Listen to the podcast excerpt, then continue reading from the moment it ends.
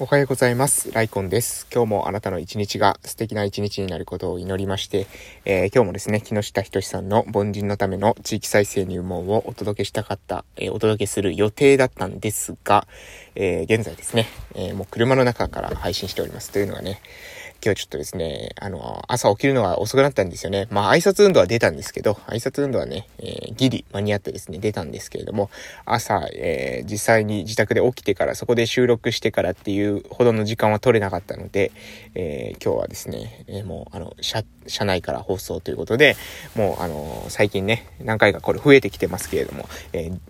岡本太郎さんのですね、自分の中に毒を持ての書籍がですね、えー、私の車に常備されておりますので、えー、こちらの方からですね、えー、言葉をお届けしていこうかなというふうに思っておるわけでございます。えそんな感じで始めていきたいと思います。本日2022年の1月の31日月曜日でございます。えね、え今日で、え2022年の1月、え2022年最初の月がですね、え終わりということでね、2020年始まってもう1ヶ月経つんですね。えー、どうでしょうか？皆さんね、年始に立てた目標達成されていますでしょうか？私はですね、えー、この1ヶ月間を振り返ってですね、え目標を見返すとですね、非常にミスったなっていうのが1個あります。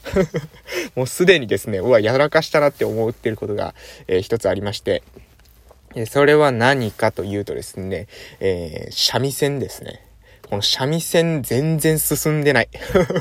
あの、三味線をやるとかで言ってますけど、三味線全然進んでない。そして、おそらく2月もそんなに進まないかもって今思って予感がしています。なので、え三味線に関してはですね、えー、今考えました。もうね、ここで、えー、宣言しておきたいと思いますが、えー、今ですね、父の実家を修繕していて、えその何ですか、え子供たちの一時預かりとかですね、え病、軽度病児保育なんてことに使っていけたらなと、子供たちの支援の、え拠点として使っていけたらなというふうに今、えー、画策しているわけなんですが、えー、そこでのね、日中の、まあ、日中の時間、えー、高齢の方々がですね、え出入りするような、そういった、え交流拠点的なですね、まあ今実際に、えー、一軒ですね、一軒別の、えー、集落で、えー、交流拠点を運営してるんですけれども、そことね、また違って、また新しい交流拠点としてね、え日中使えるかなというふうにも思ってますので、そこで、そこでですよ、あの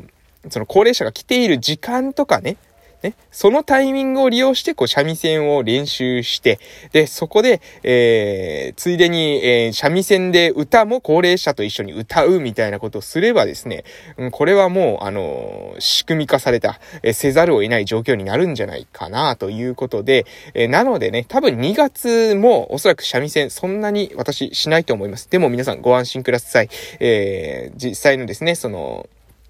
えー、父の実家の修繕が終わってですね、そこが拠点として使えるようになりさえすれば、あとはですね、もうあの、三味線の練習が、えー、スタートします。はい。しかも日中なのでね、日中は周りにですね、人もおそらくいないでしょうから、えー、三味線弾いててもね、うるさいと言われることも、え、ないでしょう。えー、ということで、え、それをですね、目指して、え、今ですね、え、いるところでございます。なので、皆さんご安心ください。1月はしてません。そして2月もしないでしょう。下手すると3月もしないかもしれません。しかし、しかし、確実にですね、その、えー、自宅、ね、開け始めます。その開け始めたタイミングで、え三味線の音色が聞こえる日が、え来るでしょうというところを思っているわけでございます。えー、そしてですね、もう一件なんですけども、えー、逆にですね、1ヶ月振り返って、1ヶ月想像以上に進んだなっていうのが、えー、えすりはじくのですね、動画ですね、えー、こちらの方の登録者、えー、とか、あの、全体的な雰囲気っていうんですかね、が非常に、えー、いい雰囲気になってきてます。あの、雰囲気になってます。はい。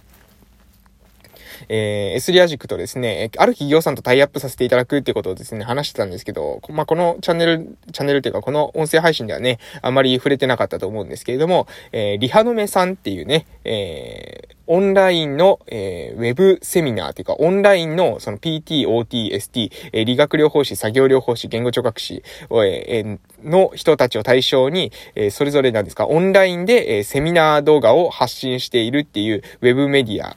があるんですけど、えー、そこの、えー、企業さんと、えー、タイアップをさせていただきました。えー、ちなみにですね、無料でやっております。えー、無料でっていうのは、えー、なんていうんですか、無償でですね、無償でやっております。えー、お金いただいてですね、やってるとかっていうわけではないので、えー、まあ、あの、なので、レビュー動画もですね、まあ、忖度なく、えー、もう私たちが思った通りの、そのサービスは、まあ、実際に使ってみての、えー、良い点、改善点っていうのを、えー、S リハ塾の、動画の中で、えー、流しているというところでございますので、まあ、こうやってね、企業さんとタイアップできたっていうのは非常に大きいかなと思うことと、あとね、あの、クリエイターをですね、え、もうちょっとね、あの、増員できそうな、えー、私もともとですね、S リハ塾っていうのは自分たちだけでやっていくっていうよりは、えー、リハビリテーションのですね、えー、リハビリテーションを提供する方々、え、情報発信をしている方々の、そのプラットフォームになれたらいいなと。え、リハビリ職の情報発信の、え、プラットフォームになれたらいいなっていうことを考えてましたのでね、当初から、え、実はチームの中では考えてましたので、え、そちらに向かって、え、今年はですね、まあ、クリエイターの確保といいますか、えー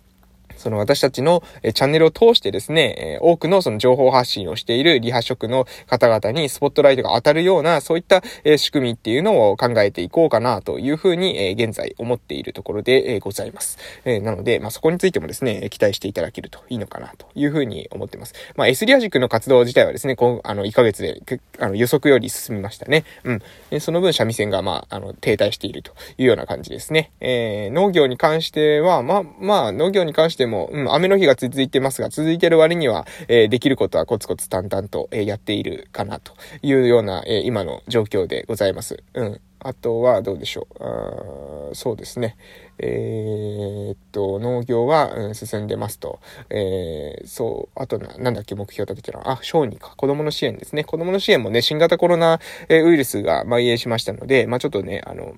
活動は制限されてますけど、保育所とかで特別支援学級を行って、えー、まあ、あの、例、えー、前、以前と変わらない、関わり方が、ま継続できているというような状態ですね。まあ、今後もう少し活動の幅広がってくるのかな、え交流の機会も増えてくるのかなと現在思っておりますので、え関わっていけたらいいなというふうに、え本当に、え思っておるところでございます。はい、ということで、そろそろ、えー、書籍の方にですね、え岡本太郎さんの自分の中に毒を持ての方に移らせていただきます。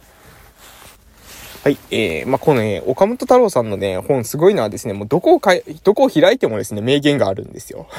どこを開いてもね、その名言を詰め込んで書籍にしてるみたいな、なんかそういった感じがするんですよね。これ非常にですね、あの、うん、あの、一冊ですね、えー、ご自宅に置いていただけますので、ちょっとね、うん、人生なんかね、思い悩むことがあったら、これパッと開いてですね、目を通すと、あの、かなりですね、自分が勇気づけられる言葉っていうのがありますので、あの、おすすめでございます。はい、えー、岡本太郎さん、えー、自分の中に、え毒を持て、えあなたは常識人間を捨てられるかっていう、え書籍ですけれどもね、ぜひ読んでいただけたらなというふうに思っております。それでは、え私の方から、え読ませていただきますね。えー、自分らしくある必要はない。むしろ人間らしく生きる道を考えてほしい。はい、えー、今日の内容これですね。自分らしくある必要はない。むしろ人間らしく生きる道を考えてほしい。うん。えー、っとですね、ちょっともう少し後ろも読みましょうか。えー、忠実という言葉の意味を考えたことがあるだろうか。忠実の忠とは、豆やか、真心を尽くすということだ。自分に対して真心を尽くすというのは、自分に厳しく残酷に挑むというとこ、えー、挑むということだ。えー、ところが、特に中君愛国、中君愛国の中のように、主君はたとえ間違っていても、主君である以上、それに準ずるとか、義理だの、仇討ちだの、狭い盲目的な忠誠心と捉えられることが多い。だから僕は忠実なんて言葉はあまり使ってもらいたくない。実にしたって何が実であるかなんてことは抽象的で誰にもわかるもんじゃない。意識する実は本当の意味での実じゃない。実というのは、そういう型には、型にはめた意識を超えて、運命に己をかけるようなことなんだ。自分に忠実と称して狭い枠の中に自分を守って格好よく生きるのは自分自身に甘えているに過ぎない。っていうことをね、まあ、ここから、この後もね、えー、もう、もうつらつらとですね、もう名言なんですよ。だから名言なのでね、読み始めるとですね、切れないんですよね。うん。えー、それが、まあ一つ、えー、岡本太郎さんのこの書籍特徴かなと思います。もうずっとね、もう名言だからずっと読んじゃう。で、ずっと音読しちゃう。音読がしたくなっちゃう。もうなんか自分の心にですね、染み入る言葉がですね、えー、ずっと並んでるんですよね。うん、まあでも今日のまた改めてですね、え最初の言葉に戻りますけれども、自分らしくある必要はない。むしろ人間らしく生きる道を考えてほしい。うん、うん。人間らしく、人間らしく生きる道を、え、考えてほしい。自分らしくあろうとするとですね、結局ですね、要するに何が言いたいのかというと、自分らしくとか言っているとですね、自分を甘やかすんだと。ね。そうじゃなくて、えー、自分に挑めっていうことをですね、岡本太郎さん言うんですよ。うん。で、これはね、わかります。うん。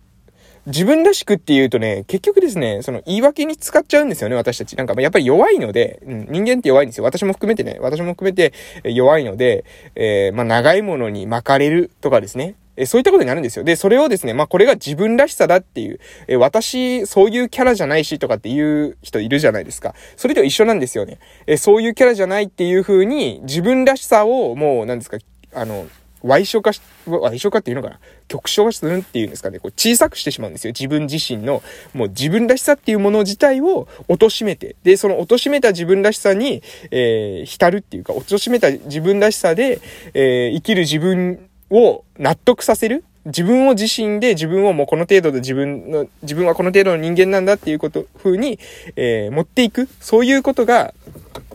えあるんじゃないかなって思うんですよね。なので、あの、私ね、あの、村を良くするっていうことをずっと言ってるんですよ。で、この配信の中でもね、えー、なずっとずっと最初から、えー、子供たちの支援をしますとか、子供たちの笑顔を支援することを応援してますとか、えー、同じようなことをですね、ずっとずっと1年前からですね、言ってると思うんですけれども、それってね、もう、あの、本当に思ってるんですよね。で、これがですね、本当に思ってる人と、あの、本当に思ってない人がいるんですよ。で、本当に思ってる風だけど、本当に思ってない人もいるから厄介なんですけど、うん、えー、やっぱりね、そこってね、向き合わないといけないんですよね。いかなる時も。いかなる時も、そこに向き合って、で、そこに、なんだろうな、その生き方を見出すっていうんですかね。あのー、周りから何と言われようとね、たとえ親兄弟に、えー、何と言われようと、自分の生き方っていうのを貫くことが必要なんじゃないかなと思います。あ、時間ですね。いってらっしゃい